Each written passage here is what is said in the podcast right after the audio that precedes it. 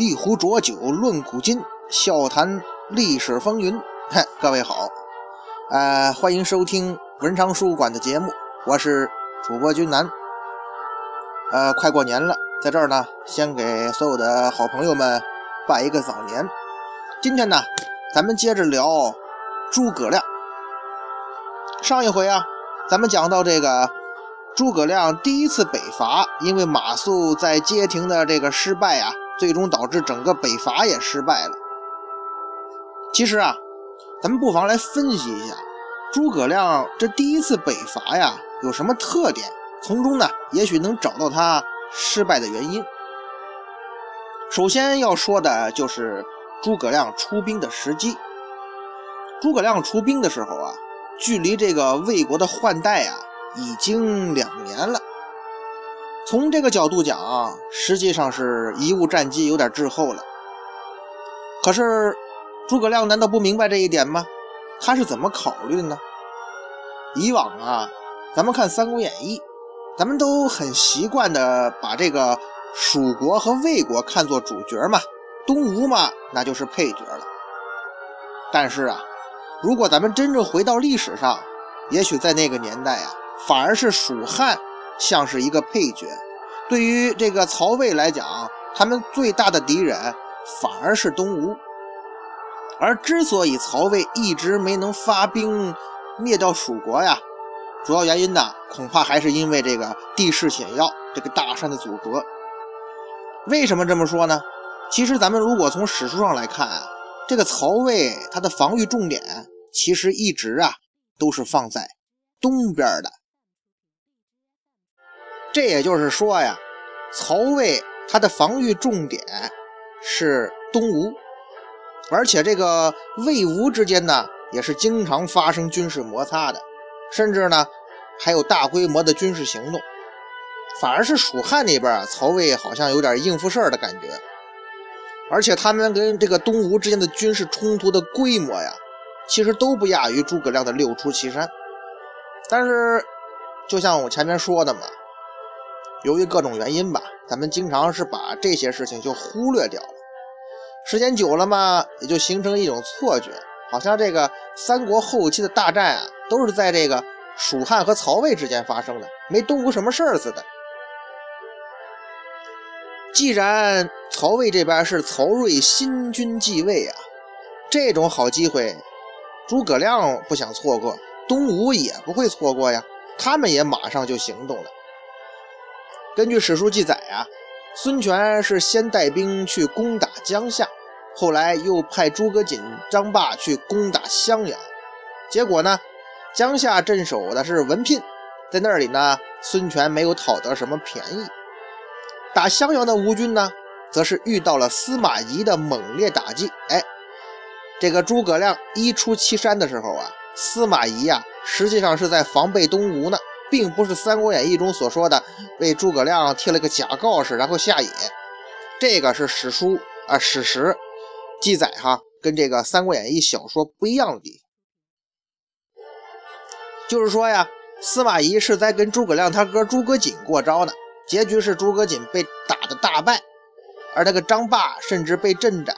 这么一来，东吴只能是灰溜溜的退兵了，两路人马都没怎么什么好的进展。有句俗话叫做“一朝天子一朝臣”呐，蜀汉也好，东吴也好，为什么挑这个时候动手啊？这改朝换代的时候啊，就是人心思动的时候，有外患有内忧。这蜀汉和东吴的进攻，那算是外患。曹魏还有什么内忧呢？首先就是凉州啊，有居英的反叛，然后新城太守孟达也反叛了，这跟小说《三国演义》。说的差不多，等于说外有强敌来犯，里边还有叛乱，所以这个魏国朝廷内部也是焦头烂额。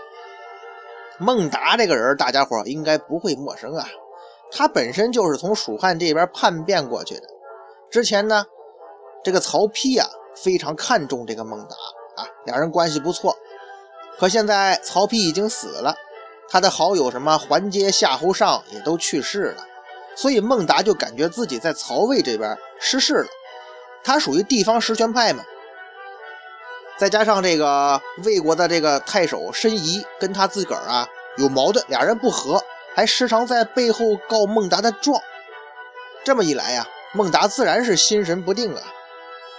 他其实就是一种军阀性质，而诸葛亮呢，又利用了孟达这种时候这种复杂的心情，就写了一封信呢，给这个孟达劝降。可是恐怕诸葛亮也没有想到啊，这件事最终的结果是，哼，成全了司马懿。关于这个孟达的这个结局啊，史料记载基本都一样，是司马懿利用了孟达举棋不定的机会啊，一举歼灭。《三国演义》中也是这么这么描写的。诸葛亮这个人啊，咱们前面讲那么多，其实他应该是那种有道德洁癖的人。像孟达这种反复无常的小人，哎，咱们可以大胆假设哈，可能诸葛亮心里头对这种人呐也是不怎么待见的。可是呢，如果真的能够争取到孟达，也确实算得上是蜀汉的大胜利。所以，政治家嘛就是这样，即使说诸葛亮可能不喜欢孟达，但这么好的机会也是要极力去争取的。孟达呢？咱们设身处地，假如咱们是孟达的话，在这种事上也确实是顾虑重重啊。这判了这个又判那个，是吧？要是回到蜀汉，说不定混得更差呢。所以才会犹犹豫豫，最后贻误战机呀，结局很惨，兵败身死嘛。这件事儿啊，咱们可以看作是诸葛亮和司马懿的第一次对决，当然是间接对决了。结局呢，自然是司马懿胜出了。不过诸葛亮啊，他也在这个时候看到了战机呀。前面咱们说了这么多嘛，曹魏这防守重心明显是在东边啊，防东吴啊。而司马懿大军呢，正在东面的宛城那地方处理这孟达叛变的遗留问题呢。这种时候，那我就从西边出兵了嘛。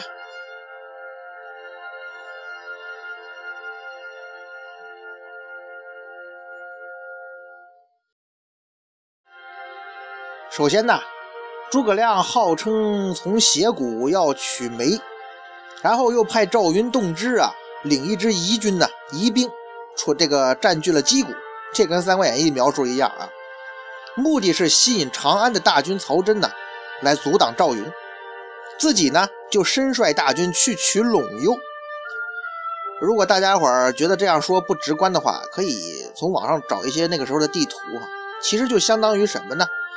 赵云呐，如果咱们站在这个地图啊上北下南的话，打个比方，赵云这支部队啊是我们的右手，上北下南左西右东嘛。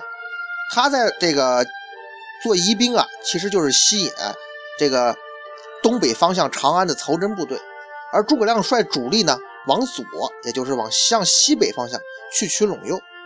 基本上就是你右拳是虚招，你的左拳是实招。大体呢，咱们可以这么理解。可是呢，诸葛亮一出祁山，到了陇右的结果是怎样啊？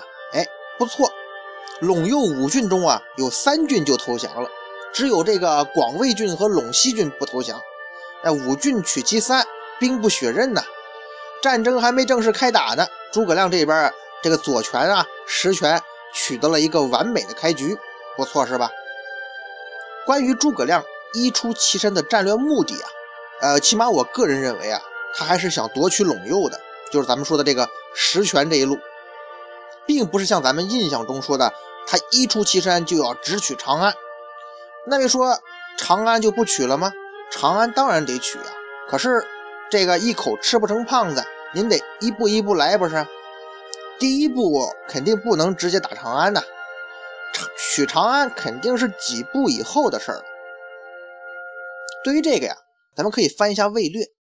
魏略有这么一段记载哈，这个啊不入安从坦道，可与平取陇右，十全必克而无虞啊。这句话的意思就是说呀，不如啊先取这个坦途，哎，平整大陆，占领占领这个陇右，而且呢，攻打陇右的把握很大嘛，十全必克而无虞。所以我才认为啊，诸葛亮北伐的第一战，第一步啊，就是取陇右，而不在关中。而且诸葛亮看了这个陇右的兵力比较薄弱，后来咱们也证明嘛，这个五郡的三郡直接投降了。这个陇右啊，可以说防御基本不设防啊。根据《三国志·诸葛亮传》的记载嘛，南安、天水、永安三郡是叛魏应亮，关中响震。有人会说了，为什么会不战而降呢？咱们先看啊，诸葛亮从岐山北出，对吧？占据陇右，这个战略，这好处有哪些呢？首先当然是扩大地盘了。而且是连接羌夷夺取物资。其次呢，占据陇右就切断了关中和河西的联系啊。第三，这等于是形成了战略包围关中啊，因为本身汉中就在这个蜀汉手中嘛，你要再占领陇右，就对这个关中地区形成了包围啊。所以呀，还有一点，诸葛亮出兵岐山，他的目的是什么呢？要打破关中的屏障。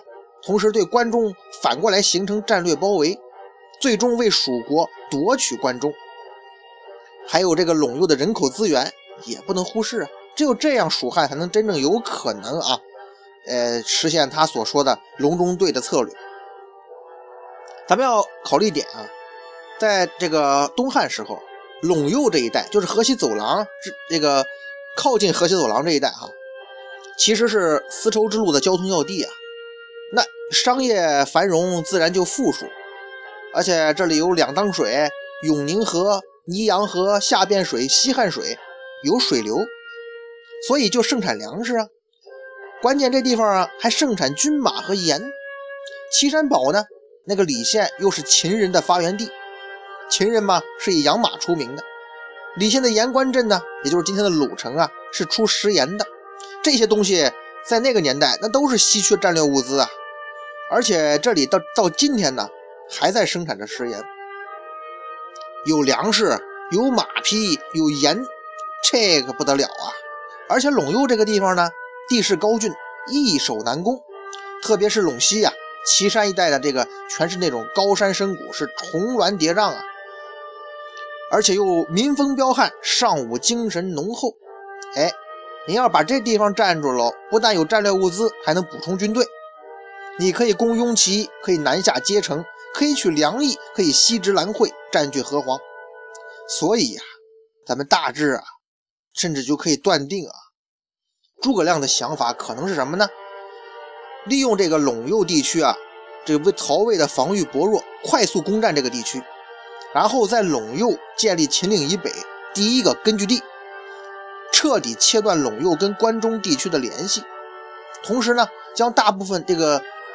呃，部队啊，分兵驻扎在那种险要的关隘，巩固这个地区的防御。最终的目的是要步步为营，来抗击魏军的反击。只要你能站住脚，训练骑兵，囤积粮草，厉兵秣马，那下一步自然就可以攻打关中和凉州了。而且那时候的基础比现在肯定要强很多呀。这绝对是一个很稳妥而且前景不错的战略。也肯定是诸葛亮考虑到一点，他在陇右站稳脚跟之后，你再进军关中，就不像现在从岐山出来，这个军粮啊、士兵补给啊这么麻烦了。到那时候，就一步步的去蚕食曹魏。那位说，呃，也许这是诸葛亮的想法吧，是吧？那如果这确定是诸葛亮的想法，咱们就可以理解一点。就是诸葛亮，他为什么不采取魏延的子午谷奇谋啊？那按我这么来，这么稳妥，肯定不能像魏延那样冒险了。其实啊，说到这个子午谷奇谋吧，历史上关于这个魏延子午谷奇谋的争议是非常大的。